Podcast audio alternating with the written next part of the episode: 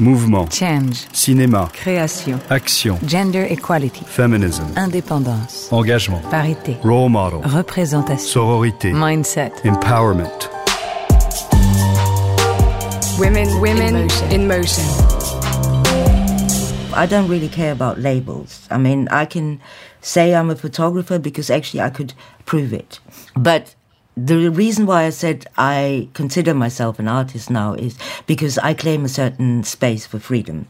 And I think art is for me the only place where I feel I don't have to really compromise.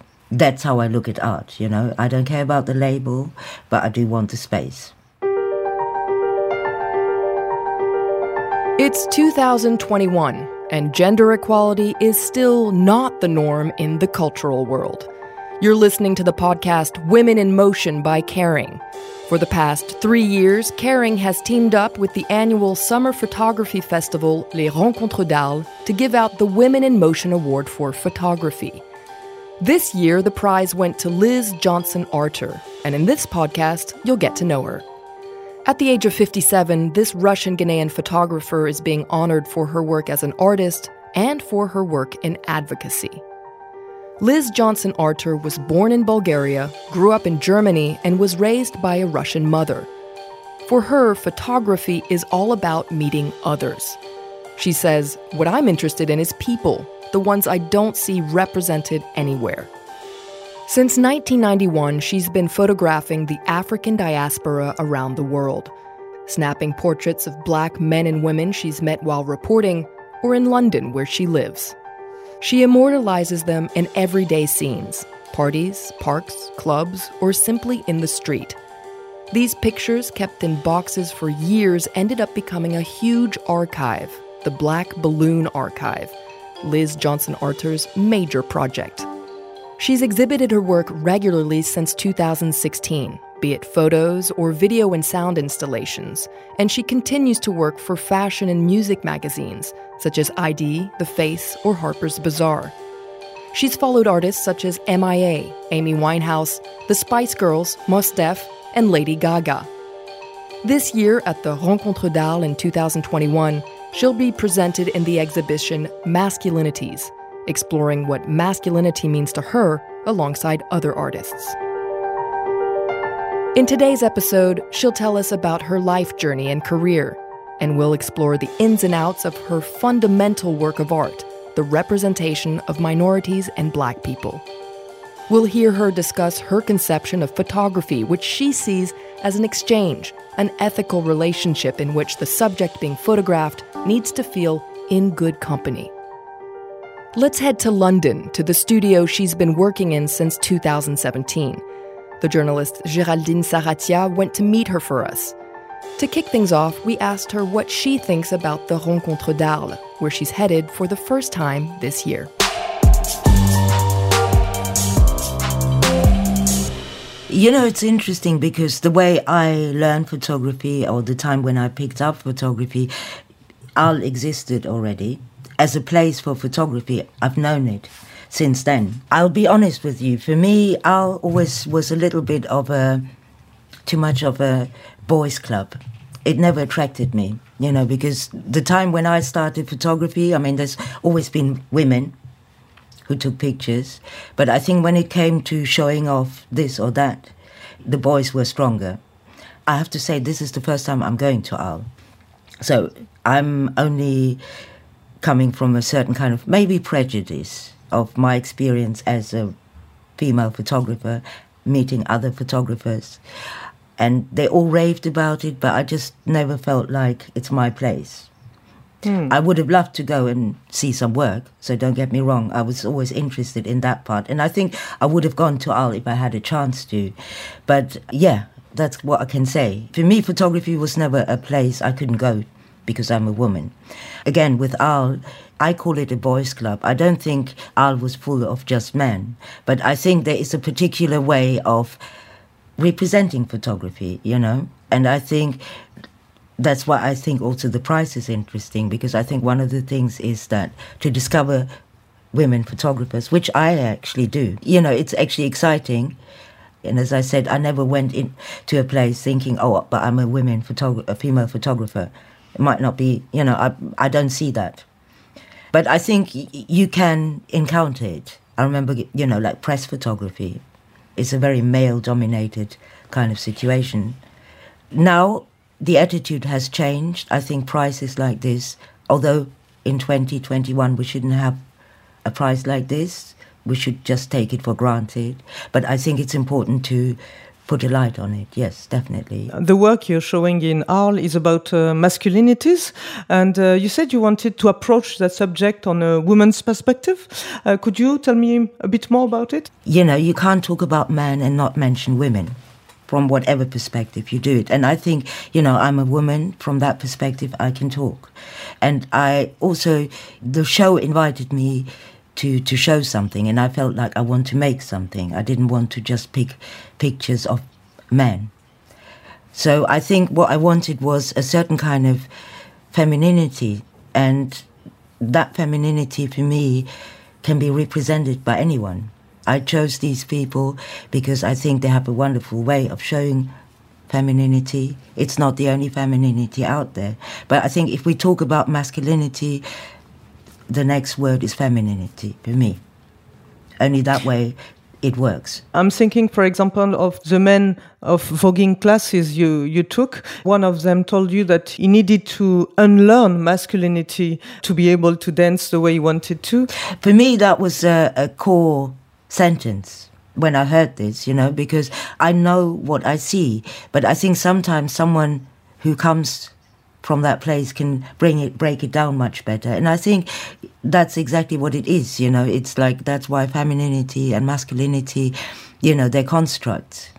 And some of these constructs are actually there to be unlearned. And I thought the way, as I say, the girls, because that's how they call themselves. So I felt like, yes, there's something beautiful about that, to just take it into your own hands and unlearn. Whatever you come out with is yours. You said you wanted to create a, a safe space for them. Is that a dimension of uh, your work to create safe spaces? I think that with all the pictures that I have, there is a consideration that I have a responsibility, you know, because the way I get my pictures, not all, you know, pictures come in all ways, is that I tell people that I will keep them in a in good company. That's what I say. For me, good company is a safe space. For me, good company is a place where you don't judge people, you appreciate who they are. This is something that I try to recreate in a certain way when I show my work. I like to show my work in a sense of individuality, but also a sense of community. And in that context, creating a safe space is a natural thing. It's very basic, you know. I have all these pictures of people who trust me. You know, I've been doing it for 30 years. And I think one of the things that you can only do for so long is if you don't burden yourself morally. The work that I do requires this, you know, the way it requires people to trust me, it requires for me to make sure that my work is in a safe space.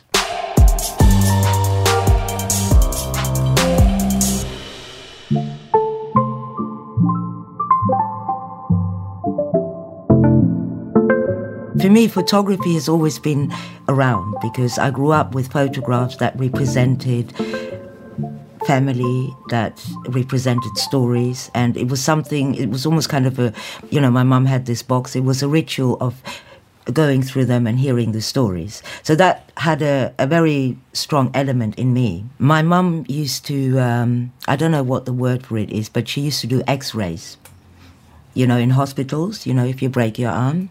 So when she was doing that, this is like we're talking mid late seventies. I was at school, and uh, I used to come after school to her place, workplace, and at the time these X-rays were done with um, basically like photography. So to cut it short, my mum showed me how to do it. And I loved it. You know, I had to go into a dark room. She showed me how to put the x ray in. And then, you know, she would do the x ray, and there was a machine. It wasn't a complicated process, but I loved it. And I suppose then also seeing the x rays coming through. So photography was still not in my life. We have to go forward. And there comes this afternoon where this friend says, let's take some pictures. We take some pictures, and then he says we can process it because I was never interested in photography in terms of there was no process. You would take pictures, then you give it to some chemist, and you get some not very attractive prints. So I was never interested in that because my prints at home, the old prints, they look really nice, you know. So I wanted that, but I didn't know how to get it. So anyway, in this afternoon, I discovered that I could actually do all this. You said, uh, I discovered a voice I could make my own. Yes, for me, the discovery of taking pictures was great, but what was great is that I could finish the picture. And for me, finishing the picture, and I think that's always been with me, is that I printed, that, you know, I can't print all my pictures now, but the process is always involved. And I think that's what keeps me also in doing what I'm doing, because in that process, there's actually never really repetition. There's always new things to discover. So it's it's a good setup for me. And another um, time really important in your journey is 1985. You're going to New York. Your mum proposed you to go to New York at a friend of ours, and uh, that was the start of something really important for you. It was. I think also because it was the first time I actually took a camera with me. What kind of camera? Do you remember? Ah, yes, I remember. It was a Minolta. And I tell you something about the camera as well because I didn't have a clue. Like I had this afternoon, two days later, I, I, you know, I had some money, not much, but I took all the money I had. I went to this camera shop. I said, I remember this guy sort of like, I want a camera. So he sold me this camera. I mean, I learned a lot through working with this camera, but it's a camera that didn't had one lens, so I could zoom in and out. I learned that that's something I don't like, but I had to do it first. So anyway, yeah, so I arrived in, in New York. And New York was, you know, up till then, I had a Soviet passport. So up till then, I hardly traveled to the West. I think I was once in France, but, you know, up till I was 18, I hardly traveled to Western countries. So this trip was interesting because it was something that actually my mum organized in terms of she met this man who was Russian who immigrated and he said yeah if i come to new york i can stay with him. So that was the deal. He was a nice man and you know he i remember he took me in this car and we drove to brooklyn and the whole street was black. To be quite honest i arrived i was in a movie. As soon as i you know stepped off the plane i felt like i'm going through a movie. And then i think the thing was that obviously I wanted to go out on the street and they wouldn't, you know, they were like, it's too dangerous, da da da. So I had to move out in order to go to the street, which I did. And then eventually I think I overcame my shyness as well because, you know, I wasn't used to approaching straight or looking at strangers. But At first, you didn't dare to take pictures. No, I walked around for like two. I was there for almost a month and a half, and I think the first two, three weeks I just didn't dare. There was actually a moment where, again, it kind of clicked for me, and from then on, I I just started taking pictures. Yeah, I've read a story. One afternoon, or you went on Central Park, and there was a man asleep. Maybe it was one of your first pictures. Can you tell me that story? It's quite funny because it's a picture that, uh, for me, kind of explained a lot of things. Because Yeah. you know, as I said, I was in New York. I wanted to take pictures, uh, and I was just too scared because I just, you know, you you just feel like you take, you know, you, you feel like an intruder. You steal. So I was walking through Central Park, and it was, you know, it was a perfect kind of light situation as well. You know, where the man was lying, I just kind of happened to turn around, and I see it was like a picture that was there in front of me, and he was asleep. So I thought, okay, I'm going to take a picture now. And, you know, I felt all guilty, you know, just picking up the camera, feeling guilty. And the moment I sort of, you know, I had to focus, he wakes up while I'm kind of looking through the lens. And it really terrified me. So I kind of put down the camera again and he got up and he looked at me. And then after a minute, he just went back to sleep. I don't know how to explain this, but you know, I felt that whatever, whether he wanted or didn't want, he didn't mind me doing it. You know, he allowed me because he didn't, and you know, maybe it was a sign that I wanted to read in that way. But it felt good because it really released something in me. I didn't feel anymore looking at people as though I'm taking something. And in fact, the thing that I realized afterwards is coming back to the lens that I had. I realized I don't want to zoom in on people. I want to be going to people. You know, I felt a relief suddenly thinking I don't have to be a thief. You know, there's reasons why I want this picture, and if he lets me, I take it. So I think that for me was a crucial image. With this particular picture, I have to say, I only saw the picture because I used to have, I was very greedy for photographs. So I would go into the darkroom, not do contact sheets, but just print straight from the negatives, the ones that look good. So this particular negative I discovered only when I had a scanner because I took the picture, it released a lot, but for some reason I never printed it. So I never really saw it. And I only saw it about 25 years later when I scanned it in. You said that before going to New York, you didn't had the idea to um, explore uh, blackness. It's a difficult one because it's not difficult, but I think it's where I come from and how my journey was. It wasn't so much a thing for me to. Of course, I invest. I looked for blackness because you look for something that looks like you. But you know, I grew up with home speaking Russian, eating Russian. My family, I only knew my Russian side. So for me, that was home. I think the idea of how you look for blackness is actually for every black person different. And I think it's connected to a human life experience my work is part of it, but you know, I think for me to move to London, to be in a place where you know these cultures mu- much more accessible, are a big part of it as well. So I didn't sort of know all the ins and outs of um, black culture, but I also never felt that that's what would make me black. You know, I think I'm everything. You know, I'm the whole package. So I want the whole package. And mm. I hmm. also want to represent the whole package because I think it's very important to not look at black people as a one dimensional kind of presence. After that trip to New York, you went back to Germany and then you went to London and you, you studied photography in London. What was your first impression of London? Did you like London when you arrived in the early 90s? Yeah, I did, but maybe not for the reasons people expect. I mean, I came from Germany, and the way I saw London was okay. Uh, it's a stopover to go to New York because you know at the time I still had a Soviet passport. So coming to London was actually not a, you know, it wasn't a dream come true. Like I wasn't into British culture. Like you know, I love jazz, but I know there's jazz here. I, I, I was probably more attracted to African American music culture than the Beatles you know. So as I said, I haven't really travelled in the West, so instead of New York, I said, okay, I'll go to London. So my first impression of London, arriving, this friend picking me up, driving me to Elephant and Castle, I thought, it's so small. It's so you know, it's a bit dingy. It's about it has didn't definitely didn't have the glamour of New York, you know, of Manhattan. So I was like, mm, okay. But the first impression after that was gone. What I loved about London there was a lot of space for people who didn't have much to do things. You know, there were squats, there were, you could find places to live. You could actually educate yourself and get grants to do it.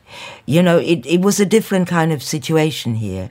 And for me, landing here, you know, things looked like they were coming from Germany, like they looked like in Germany they were like this in the 50s. You know, I like that. I like the broken down look of it. So for me, it was, yeah, I can move. And it just kind of progressed from there. You know, it became my base quickly after your, your, your, studies, you've worked a lot for the for the press, for ID, for the Face, for a lot of magazines. Mm -hmm. um, did you like to work for the press? You know, at the time, I mean, again, London was different because it was actually a very straightforward thing. Like, you know, if you wanted to, let's say, show your work to ID magazine, you could just ring up and they would say, yeah, come. So you come with your book, they look at it, they like it, they ring you. Do you want to do it? Usually with ID, you do club nights, so you send to a club. So it was actually quite easy to do. Not easy, but I suppose just went into magazine work because it was available. And then when I finished college, I got an agent. And I got the agent because they saw something that I published in ID. So the thing was that suddenly that work would come and before i didn't make any money. So for me to make some money was great. You took a lot of picture of uh, of musicians like uh, mia did you like to to take picture of uh, of the music scene yeah, I love music, you know, so you give me a chance to hang out around musicians anytime. To be quite honest, for me, it's not even a thing of do I like their music or not. I think music is in itself something that I'm, you know, I don't play music but I like to, I'm interested in music, how it's made, how it's, you know, all these things. And being allowed in is, is wonderful. And, you know, there's artists with whom I've only spent an afternoon. There's artists I only spend 10 minutes. But I think they all are worthwhile. You know, I don't, I mean, MIA, I worked with her for more than 10 years, but it was actually a great collaboration because I never knew when she would knock on my door. So it was a really spontaneous kind of thing. And usually with the work that I did, there was, I guess, also because of the nature of my work, um, there was always space for me to take my own pictures. Like when I worked with MIA, I got a lot of pictures because the people she works with are the people that are definitely part of my archive.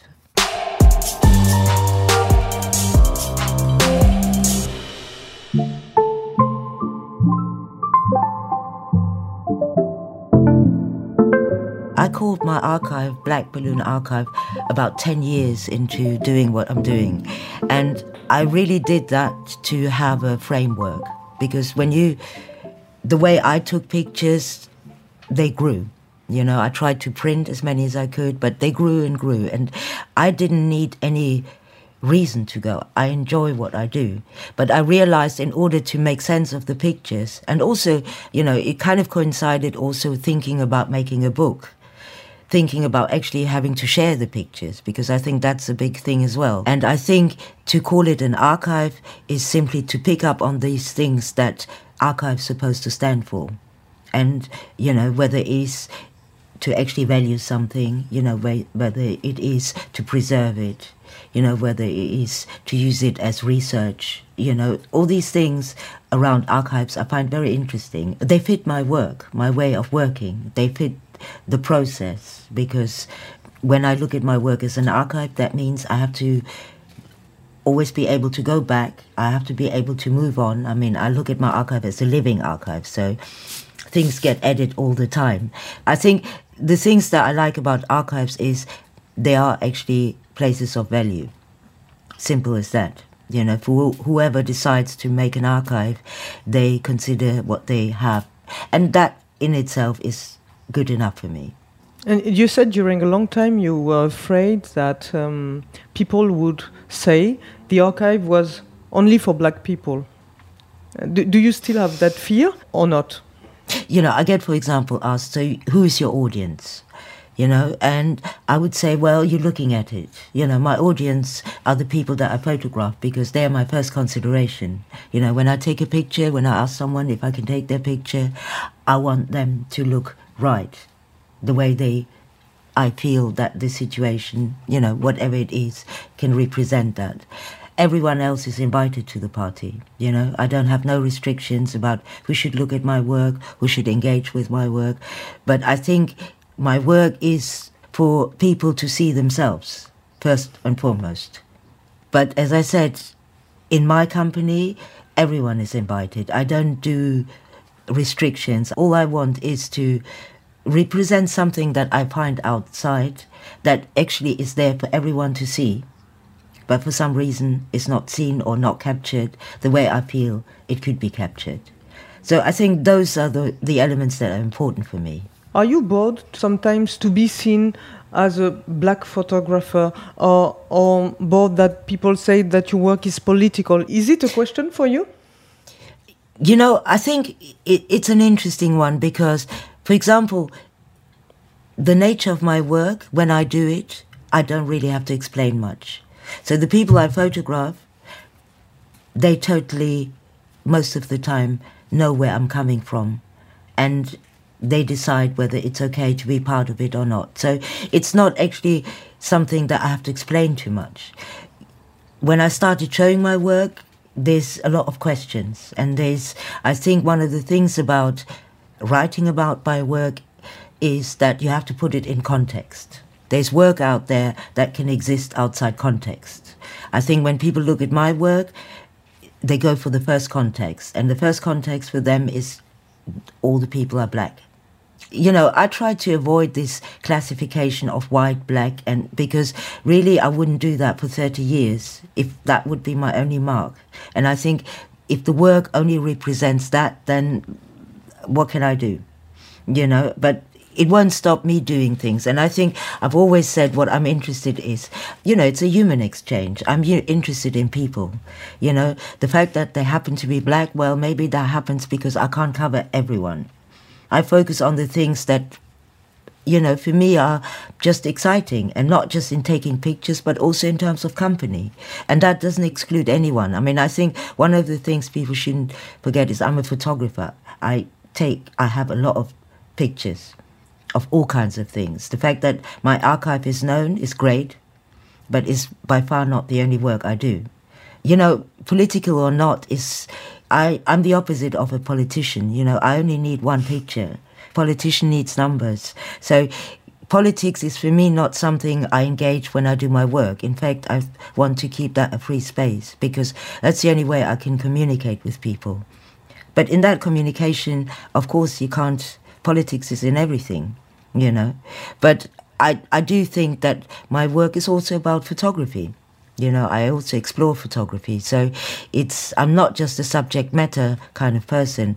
The way I fell for photography, it is also the medium of photography that I'm still very dedicated to. Uh, did you have the feeling that uh, it took a lot of time for you to be recognized as a photographer? Um, no, because I never really bothered, to be quite honest, not with my work. I mean, when, when I worked as a commercial photographer, it's good if people know you, it means you get work. With my work, I didn't see it anywhere. You know, anything that, I mean, it's very different to what we have now, you know, because now, you know, it, there seems to be a, a lot of black photography out there, which is great. But when I started, there wasn't. I mean, it's one reason why I started. And to be quite honest, I think it's wonderful my work gets recognition. But it can't be the drive for it. You know, I never thought. I think also for me the drive is really to to see how far I can go with collecting evidence, with representing people. And I've learned also, I have to say, in 30 years, you learn how to keep your steps so that you can do them. You know, I'm, I've developed to work with if it's necessary with very little money, with very little backup. You know, if I have two rolls, then I'm going to use those two rolls of film to get as much as I can. You know, I'm I'm used to working like this. I'm not used to working in some spotlight. And I don't think it would suit my work. It would not suit my work. I think it's wonderful people know my work, but um, I'm quite happy to be in the background. I think the picture should do the work. One thing I, I really like also, one thing that you said is that your identity or your identities were never a limitation to you, and uh, being non white was a way to open doors, to explore things, and your work was also um, a way maybe to. Um, to expand the notion of normality. Do you think uh, it's an important issue? It's yes, because it's so simple. You know, it's it's very basic. I think, you know, it's very basic to think of normality as a right because the norm is the measure. So that's how I look at normality, and I think I wouldn't say I haven't experienced things where I felt like I can't go into a place. I think the way I was brought up, it was never easy. If you ask me who I am, to just give you one straight answer. So I grew up with that. You know, so for me, multiplicity is something that is is just natural. But I have to also say that I'm lucky. You know, I think people with my background also have other experiences. So I'm not saying this is uh, the norm. But mm. I've always felt that the norm is something that belongs to me as much as to you or anyone else. The goal is to make the norm a more inclusive space. It's the only way. You know, I think, you know, we can't seem to get away from norms but I guess we have to learn to, you know, expand norms. We've reached the end of this episode. I hope you enjoyed it and that it made you want to react, discuss, and share your thoughts. You can follow us and stay connected on Kering's social media channels via the hashtag Women in Motion or on www.kering.com to learn more about the Women in Motion program. Stay tuned for a new episode celebrating the women bringing change to the world.